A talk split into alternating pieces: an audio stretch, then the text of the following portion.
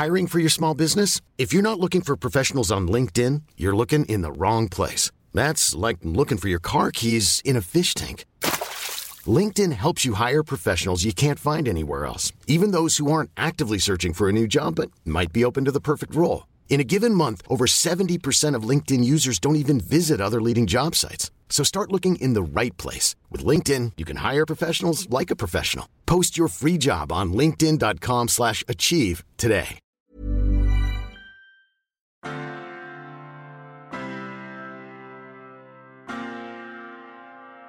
Yo creo que es, es interesante que empecemos este episodio con la noción de que nadie quiere cambiar. No, nadie normalmente quiere cambiar. Entonces, un parte de nuestro, de nuestro, de nuestra, de nuestras habilidades de coaches y, y de lo que nosotros tenemos que estar haciendo es invitar a la gente a que la idea del cambio venga de ellos. Bienvenido y bienvenida al podcast Coaching al Millón. En este podcast, César Quintero, emprendedor en serie y coach de negocios con una práctica que supera un millón de dólares al año, y mi persona, Víctor Hugo Manzanilla, también coach y emprendedor en serie, donde mi última empresa tiene una evaluación de 7.5 millones de dólares, te enseñamos no solo cómo convertirte en un gran coach, sino cómo construir un negocio de coaching exitoso. Nuestro deseo es que tú también lleves tu negocio de coaching al millón.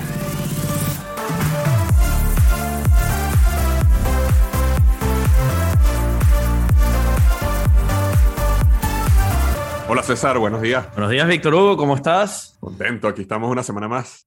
Hoy vamos a hablar sobre cambio, ¿no? Cómo, cómo generar cambio en tus clientes. Por supuesto, cambio, cambio positivo. Eh, sabemos que muchas veces nuestro cliente rechaza el cambio eh, porque está acostumbrado a su zona de confort, está acostumbrado a hacer las cosas como, como las hacía y parte del trabajo de nosotros es apoyar y fundamentar ese cambio. Entonces, cuéntanos un poco, César, eh, y vamos a tener esta conversación bien amena acerca de cómo, cómo haces tú para generar ese cambio en tus clientes. No es que el cliente no quiera cambiar, es que uno normalmente no quiere cambiar. Nadie quiere cambiar, Nadie es, quiere contra la naturaleza humana, ¿no? Pero yo creo que la mayoría de la gente allá afuera no le gusta el cambio. La mayoría de la gente de afuera le gusta la consistencia, le gusta eh, la estabilidad. Y, y, y, la verdad que muchos de los conceptos eh, psicológicos también dicen que somos quien somos a, hasta la edad 7, ¿no? Entonces, uh -huh. que a los 7 años ya hemos formado quienes somos, ya, ya somos quienes somos. Y, y, hay patrones multigeneracionales, patrones con los que uno, uno nace, uno crece y uno empieza a rechazar o a, o a, o a agarrar. Entonces, yo creo que es, es interesante que eh, empecemos este episodio con la noción de que nadie quiere cambiar. Uh -huh. ¿no? Uh -huh. Nadie normalmente quiere cambiar. Entonces, con parte de, nuestro, de, nuestro, de, nuestra, de nuestras habilidades de coaches y, y de lo que nosotros tenemos que estar haciendo es invitar a la gente a que la idea del cambio venga de ellos. Y yo creo que ayer yo estaba hablando con, con una coach nuestra de GM y, y me estaba diciendo lo difícil que le era estar con una persona y entonces que decirle a la persona, oye, termina haciendo esto, cambia esto, haz las cosas. Entonces, como que, ¿cómo hago para no decirle que tiene que estar haciendo? Y es, y es difícil porque ¿cuánta gente no le dice que tiene que cambiar? ¿Verdad? Entonces, uh -huh. eso, todo el mundo nos dice, y hay, hay, un, hay un dicho de, ben, de, Benjamin Franklin que me encanta, que te dice, eh, dime qué hacer y se me olvida, enséñame y lo, lo, lo recuerdo, pero involúcrame, ¿verdad? Y, ahí, y así evoluciono, así, así crezco, así eh, pertenezco, ¿no? Entonces, el, el, el, el, involucrar a la gente en esa toma de decisión, el involucrar a la gente en la transformación de sí misma, es uno de los roles más principales, más importantes del coach, porque nosotros no podemos estarle diciendo qué hacer. Ya la mamá, los hermanos, el esposo, la esposa, los hijos, ya todo el mundo le dijo qué tenía que hacer. La cosa es que ese cambio no está viniendo de, de, de uno mismo. Entonces, muchas veces uno se, uno se, se, se, se atiene al cambio porque, o sea, nuestro ego, nuestra defensa, nuestro, como, como somos, queremos no cambiar. Entonces yo creo que nuestro, una, una de las cosas principales que tenemos que aprender como coaches es que tenemos que tener las preguntas correctas. Yo creo que es muy fácil conseguir respuestas en Google, pero conseguir preguntas correctas en Google es más complicado, ¿no? Entonces, como buen coach, yo creo que tenemos que ser un buen espejo tenemos que ser un, podemos sintetizar bien el problema y sintetizar bien lo que va diciendo el cliente, pero lo tenemos que reflejar de regreso y que el cliente en verdad entienda y oiga sus propias palabras para que puedan conseguir su, su camino, ¿no? Totalmente. Yo creo que una, a mí, por lo menos del lado mío, una de las cosas que, que yo me he dado cuenta en mi experiencia es que nosotros como, como seres humanos básicos, siempre estamos evitando el dolor o buscando placer, ¿no? Desde, el punto de vista más primitivo cerebral, ¿no? Y cuando uno em, se va a enfrentar al cambio, lo primero que le pasa a uno por la cabeza es, es dolor, ¿no? Es, es, un sentimiento negativo y por eso uno lo rechaza. Yo creo que parte de, de nuestro trabajo es mostrarle al cliente, eh, que el mismo cliente se dé cuenta, perdón, lo quise decir, del dolor de no cambiar en vez del dolor de cambiar y del placer de cambiar en vez del placer de no cambiar. Entonces, eh, un, ejemplo, un ejemplo típico que ocurre mucho es con la salud, por ejemplo. Digamos que todo el mundo sabe que tiene que hacer ejercicio, ¿verdad? Y eso no es algo que hay que enseñarle a alguien y hay que decirle a alguien, mira, si tienes 20 kilos de más, tienes que hacer ejercicio. Pero sin embargo, eh, si, tú, si tú llevas al cliente a través de un proceso donde él piensa, mira, ¿qué, ¿qué tú crees que va a pasar si continúas en este proceso? ¿Qué crees que va a pasar si no bajas estos 20 kilos? Y él empieza a pensar en el futuro, las consecuencias que pueden pasar eh, de no tomar un cambio. Entonces él puede llegar a, a, descubrir cierto dolor que él no ha, pasado, que no ha pensado. Por ejemplo, eh, oye, ¿qué pasa si mis hijos se quedan sin padre, ¿no? O sin madre. O qué pasa si tengo que estar eh, con una medicación todos los días. O qué pasa si... Entonces esos, esos ese dolor eh, del futuro por no cambiar te puede llevar a, a tú decidir cambiar ahora. Entonces, eh, y eso sí, una de las cosas que, a mí me ha ayudado mucho a ayudar a, mis clientes es eso, es mostrarles que el dolor de, de, no cambiar, el dolor de cambiar, perdón, es mucho menor que el dolor en el largo plazo de no, de, de, no cambiar, perdón, ahí me, enredé, que el dolor de, este, el dolor de mantenerse como está es mucho menor que el dolor de, que, va, a recibir en el futuro si decide no cambiar. Y yo creo que eh, eso lleva a la persona al, cambio, lleva a la persona a analizar y decir, wow, es verdad, si yo, si yo no hago esto, me voy a quedar aquí. Eh, el típico ejemplo es de cuando una persona está en un trabajo y detesta al jefe, detesta lo que está pasando, y, pero le da miedo cambiar, ¿verdad? Le da miedo buscar otra opción. Entonces la pregunta es, ok, imagínate, visualízate aquí a 10 años con este mismo jefe. ¿Cómo te vas a sentir en 10 años cuando mires atrás? Y el dolor es tan grande que dice, no, yo prefiero tomar el riesgo y cambiar. Yo prefiero buscar otro trabajo, pero yo de aquí a 10 años no me la calmo, ¿no? Entonces yo creo que eso a mí me ha ayudado muchísimo en, ese proceso. Sí, varias, varias de las cosas que, que, nosotros enseñamos también en EGM, uno de los conceptos que enseñamos, porque muchas veces nosotros tendemos a querer cambiar, ¿no? Y, y, y, como tú estás diciendo, estamos visualizando el cambio, estamos visualizando el placer, el dolor, que necesitamos, que no necesitamos, pero naturalmente siempre regresamos a nuestros patrones y regresamos a las cosas de como son, ¿no? Entonces, uno, uno, un modelo que a mí me encanta eh, referir aquí en, en, cuando estamos hablando de esto es el, el, modelo del triángulo de drama de Cartman, en donde es un, es un concepto bastante simple, ¿verdad? Imagínense un triángulo en donde cada vértice tiene a un, vértice tiene al héroe, el otro vértice tiene al villano y el otro vértice tiene a la víctima. Entonces a mí me encanta como decirlo como una película de Disney en donde tienes al villano, al héroe y a la víctima. Y, y lo que está pasando muchas veces es que nosotros naturalmente gravitamos a uno de estos personajes dentro del drama, dentro del conflicto, dentro de eh, cualquier situación de cambio. Entonces, normalmente, yo normalmente tiendo, y, yo creo que muchos de los coaches tendemos a, gravitar hacia el salvador, ¿no? Al, al, al, héroe, En donde habilitamos a la gente, en donde no los entonces resolvemos por la gente, en donde estamos salvando constantemente y en donde estamos tratando de, de mejorar la situación de la pobre víctima que no lo puede hacer por sí misma. ¿No? Entonces yo normalmente me pongo en esta, en esta posición de superhéroe y me pongo las manos al costado, ¿verdad? Y, y, y, subo mi pecho porque siento que, siento que yo siempre puedo venir al rescate, siempre puedo venir a ayudar a la gente y a salvar a la gente, ¿no? Entonces muchas veces nos ponemos en esa posición de héroe. Que no es positiva, ojo, porque a veces no. que el héroe es positivo. No, no, no, el héroe, ninguna de estas posiciones es positiva en este triángulo porque al momento eh, se llama un triángulo del drama porque lo que estamos haciendo es habilitando a la víctima a ser más víctima. ¿no? A siempre tener que venir a nosotros para que les salvemos cada vez que algo les pase, cada vez que algo cosa. Y lo peor que podemos hacer como coach es ser héroe, porque entonces estamos creando una codependencia que no, no, no es saludable.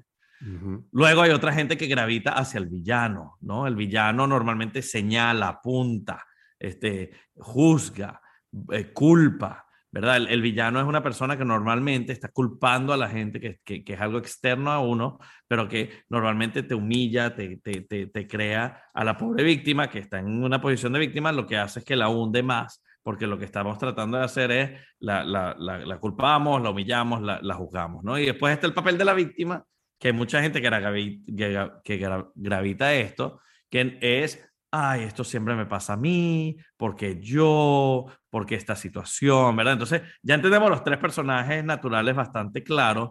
Lo interesante es que en cada situación de drama, cada situación de conflicto, cada situación de cambio, uno puede tomar cualquiera de estos roles y cambiarlo inmediatamente, ¿no? Entonces, yo podría ser, por ejemplo, este, el villano a, a, un amigo que dijiste, tenía 20 kilos de más, entonces le digo, mira, pero tú sabes que tienes que hacer ejercicio, tienes que comer bien, te ves gordo, la ropa ya no te queda, ta, ta, ta, eso es pura villanizar y eso, y eso es una persona que está constantemente recordándole a la víctima que es una víctima, ¿verdad? Y, y en eso mismo ya puedo decir, ah, bueno, vamos a hacer algo, yo te voy a pasar buscando, entonces te voy a llevar a esto y vamos a empezar a hacer esta dieta juntos y entonces me cambio al héroe porque estoy tratando de salvar a la persona, ¿verdad? Y luego le digo, bueno, pero es que yo siempre tengo que salvar a esta persona y, eh, siempre, y nunca, siempre que yo lo hago, nunca lo hace y, no, y me pongo en la posición de víctima. Entonces, en cualquier tipo de conflicto directo, yo puedo pasar a cualquiera de estas tres posiciones. El poder de este triángulo, y, yo, yo entiendo que es muy simple de entender, pero el poder de este triángulo es entender en qué posición estoy yo dentro de este conflicto, en qué posición estoy yo dentro de, de este asunto. Y esa posición la tenemos que cambiar. Si tú en vez de ser héroe y naturalmente gravitas al héroe en donde estás salvando, tenemos que convertirnos en coach.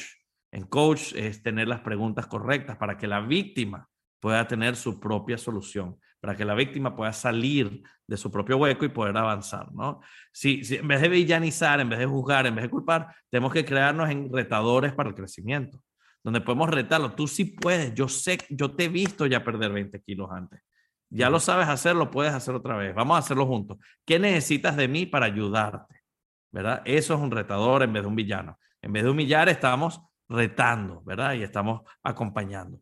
Y luego la víctima, en vez de estar en la víctima de yo que soy, lo que nos ayuda, si un villano se convierte en retador y un héroe se convierte en coach, lo que estamos ayudando es a que la víctima se empodere a sí misma y la víctima deje de ser víctima y abrace el cambio, haga el cambio, quiera hacer el cambio, ¿no? Entonces, muchas veces cuando ahora está, lo estamos hablando mucho en, en, referencia al cambio, nuestro trabajo como coach es bilateral, es tener las preguntas correctas, reflejarlo como coach, pero a la misma vez retar para el crecimiento. Entender qué tenemos que decir y hacer para poder acompañar a la persona para que pueda habilitarse y pueda empoderarse a sí misma, para que ellos mismos encuentren sus propias soluciones y lo puedan hacer. Yo me acuerdo que eh, em, a mí me había pasado, y creo que a ti te pasa también, César, muchísimo, porque lo hemos conversado en, diferentes aspectos, ¿no? De que uno como, eh, como coach, y yo creo que así es como la mayoría de las personas que nos está escuchando se va a sentir, tendemos a, eh, como somos el héroe, como somos el salvador, porque naturalmente queremos ayudar a los demás. yo me acuerdo, por ejemplo, un caso específico de amigos que habían perdido su trabajo. Y yo no sé por qué razón en mi cabeza yo me había tomado la decisión de ayudarlos a conseguir trabajo, ¿verdad? Y, claro, ayudarlos de una manera, digamos, natural como cualquiera, eso está bien, no, no, no, tiene nada de malo, pero yo como que me había obsesionado con ayudarlos y entonces yo estaba utilizando mis contactos y mis redes para, de, de, personas para tratar de ayudarlos a conseguir un nuevo trabajo y me empiezo a dar cuenta de que ellos querían, yo quería que ellos tuvieran un trabajo más que ellos. Entonces yo les conseguía entrevistas, yo les conseguía citas con personas y ellos llegaban tarde o no asistían a la entrevista o la hacían mediocremente. Em, y, y, yo empecé dentro de mí a, a, pasar, o sea, primero era un héroe, ¿no? Tratando de salvarlos a ellos. Después pasé a ser eh, eh, una, una, una, víctima, ¿no? Y también villano, porque primero me, me, me molestaba con ellos, peleaba con ellos, porque ellos no hacían lo que yo pensaba que ellos tenían que hacer. Y después yo me hacía la víctima de, oye, mira todo lo que yo hago por ellos, mira todo lo que estoy haciendo. Y yo mismo me di cuenta que entré yo en, un, en ese triángulo, pues sin, sin haber conocido el concepto para ese momento, donde, donde ellos estaban felices y yo estaba metido yo mismo en una situación que no, que no, o que no, que no me ayudaba para nada, ¿no? Y, y, yo creo que nosotros como coaches muchas veces caemos en esa situación y vivimos muchas veces vidas amargadas, frustradas, tristes, porque estamos nosotros queriendo el cambio de los demás más que ellos mismos. Y, y, no, sé, te, ha pasado, no sé si te ha pasado eso, pero a mí me pasa mil veces. ¿Mm? Yo creo que eso, eso, y cuando estoy en proceso de ventas, si yo puedo ver a un cliente que, que yo quiero esto más que ellos, es, es, un mal cliente. Es un cliente que me va a dar dolor de cabeza, es un cliente que me va a frustrar, es un cliente que no está listo para el cambio. Entonces, hay muchas veces cuando yo detecto esto en, en nuestras llamadas de calificación o en las primeras llamadas de venta, a, a, mí, a mí es una de las cosas que yo trato de ver, es si ellos quieren esto más que yo. Pues uh -huh. si no lo quieren más que yo, entonces no, no, no, vamos a avanzar porque no, la energía no está ahí, ¿no? Entonces, yo creo que es interesante. Mira, Víctor, una, una cosa que quiero hablar también como uno de mis valores de, de, de empezar la acción es, eh, una cosa sobre el cambio y sobre cuando uno está haciendo y ayudando al cliente a llegar a su propio cambio, es esa inercia y esa in iniciativa, el momentum que necesitamos con pequeñas acciones. Yo creo que, como tú dices, mira, visualizarlo a largo plazo para ver el dolor y el placer, entender qué pasa si no cambio, entender distintas cosas, eso te ayuda a visualizarlo a largo plazo. Pero una vez que hay, hay un libro que se llama Microhábitos, ¿no? Uh -huh. Entonces, en donde uno, uno, uno está pensando, sí, bueno, yo puedo pensar a largo plazo, pero al, al pensar a largo plazo son muchas las cosas que tienen que cambiar. Para perder 20 kilos tengo que parar de comer bien, tengo que parar de comer lo que me gusta, tengo que hacer ejercicio, tengo que, tengo que hacer, hay, hay muchas cosas y, y, y, a veces 20 kilos suena mucho, ¿verdad? Pero si lo podemos partir en, en, en, en acciones más pequeñas, en donde uno dice, bueno, ok, ¿qué, ¿cuál es el dolor que tengo a largo plazo si no cambio esto ahorita? Uh -huh. Es este, ok, está bien, eso me da, el, me da el impulso inicial de querer cambiar, pero luego digo, ¿qué tengo que hacer esta semana para llegar a eso. Entonces, bueno, en vez de hacer 20 kilos, voy a hacer un kilo a la semana, medio kilo a la semana. Y no importa, puedo tardarme mis 40, 50 semanas, puedo tardar un año entero en perder estos 20 kilos, pero uh -huh. lo voy a hacer de una manera consistente y activa. Entonces, ¿qué quiere decir eso? Ahora los 20 kilos no me parecen tanto, sino los 5, los 500 gramos o, lo, o, el, o el, kilo al, a la semana ya es mucho más manejable. Correcto. Entonces, al pensarlo de esa manera, entonces, ¿ahora qué tengo que hacer hoy para llegar a esa pérdida de, de 500 gramos o de, o, de, o de, un kilo a la semana. Entonces, ya poco a poco se va, se, va, se va procesando de una manera mucho más fácil. Y como coach, es importante visualizar a largo plazo para incentivar el cambio, pero lo más importante es incentivar la acción inmediata para que puedan empezar a, a, a percibir el cambio. Porque si no ven el cambio fácil, rápido, inmediatamente, desisten y regresan a sus patrones eh, uh -huh. anteriores. Totalmente. Sí, y yo creo que cuando tú transfieres, cuando tú tra yo creo que traducir, tener la capacidad de traducir esa meta a largo plazo, con, volviendo al ejemplo de los 20 kilos de peso, a cuáles son las actividades diarias que tienes que hacer, ayuda muchísimo, porque si una te da dirección, pero la otra te da la, la, la, la motivación a la acción del día. O sea, es decir, eh, las personas a veces se rechazan el cambio porque es algo demasiado grande y no, no, les computan, pero hacer una cosita pequeña al día. Y de hecho, una de las cosas que estábamos hablando eh, en la, en, con nuestros coaches hace, hace una semana era, teníamos esta, esta coach que estaba teniendo problemas con un cliente porque ella le ponía su, su, digamos, sus tareas, las tareas que ella tenía que hacer entre semana a semana. Y el, y el coach llegaba, a la, perdón, el cliente llegaba la semana siguiente y no las había hecho todas, ¿no? Y, y, hay personas que necesitas monitorearlo. En, en vez de darle una, una, una, tarea para una semana, le puedes dar una tarea para, por día. Entonces tú puedes dividir esa tarea de la semana. Decir, ok, ¿qué vamos a hacer el martes? ¿Qué vamos a hacer el miércoles? ¿Qué vas a hacer? ¿Qué te comprometes el jueves? Ah, el viernes estás todo el día en un trabajo, perfecto, pero ¿qué te comprometes para? Y entonces ella empezó, en vez de simplemente ponerle la tarea para la semana, era, ok, ¿cuál es la micro tarea, como acabas de decir tú, que vas a hacer por día, ¿no? y se, se comunicaban y decía, bueno, que por WhatsApp tú me vas a escribir, ya hice la tarea. Y si no, ella le preguntaba en la noche, mira, ¿hiciste la tarea que tocaba hoy? Sí. Entonces logró, digamos, micro, micro apoyar al cliente en esa rendición de cuentas y en vez de esperar todo un periodo para rendir cuentas, es simplemente pequeños al día. Y eso ayudó muchísimo al cambio, porque en la mente de nosotros, cuando nosotros vemos un edificio gigantesco que tenemos que construir, es, es, es, a veces para muchas personas eso no es motivante, más bien los desmotiva y los lleva a la inacción. Pero cuando una persona le dice, mira, lo único que tienes que hacer es poner un ladrillo. Y dentro de dos minutos pones un ladrillo. No te preocupes del edificio, tú simplemente pones un ladrillo.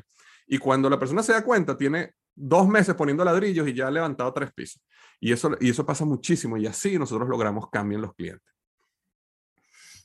Me encanta, Víctor. Es súper, es súper, súper interesante este proceso. Pero bueno, yo creo que al final eh, lo, que queremos, lo que queremos transmitir aquí a las personas es que eh, existen tácticas, estrategias, métodos que nosotros podemos hacer para que nuestros clientes cambien. Eso es un poquito lo que queríamos eh, transmitir en este episodio.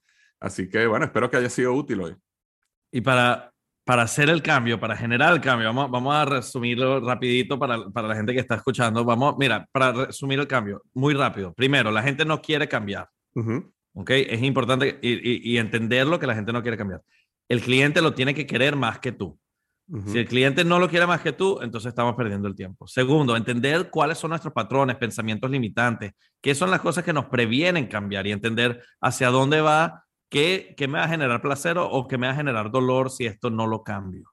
¿Correcto? Y luego, a largo plazo, y luego entender qué posición como coach tenemos que tomar, que es la posición del coach de hacer las preguntas y reflejar, y de retar para el crecimiento, ¿verdad? Dentro del triángulo del drama. Y por último, crear acciones inmediatas en donde cuando uno visualiza a largo plazo, crear acciones inmediatas para que la persona pueda ir pasito pasito. en su camino paso a paso y pueda llegar a esas acciones de una manera más rápida. ¿no? y más enfocada. Entonces, yo creo que es importante entender nuestra posición como coach, es no salvar, sino ayudar a la gente a, verse, entenderlo, entender cuáles son sus propias soluciones y retarlos para el crecimiento. Así es cuando estamos en verdad motivando el cambio y estamos ayudando a la gente en vez de salvarlos.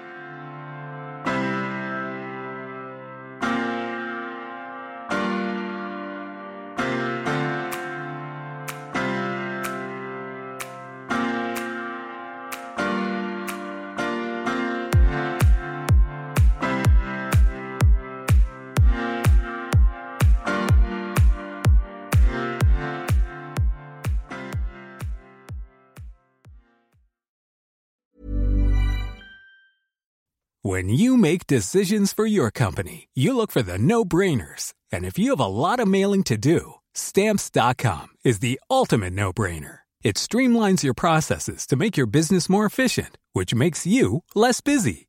Mail checks, invoices, legal documents, and everything you need to keep your business running with stamps.com.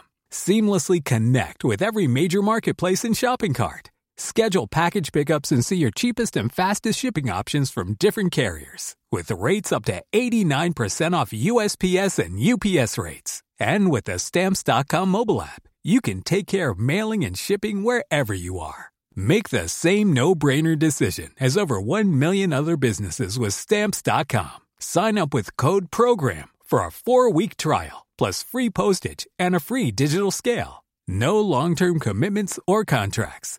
That's stamps.com. Code program.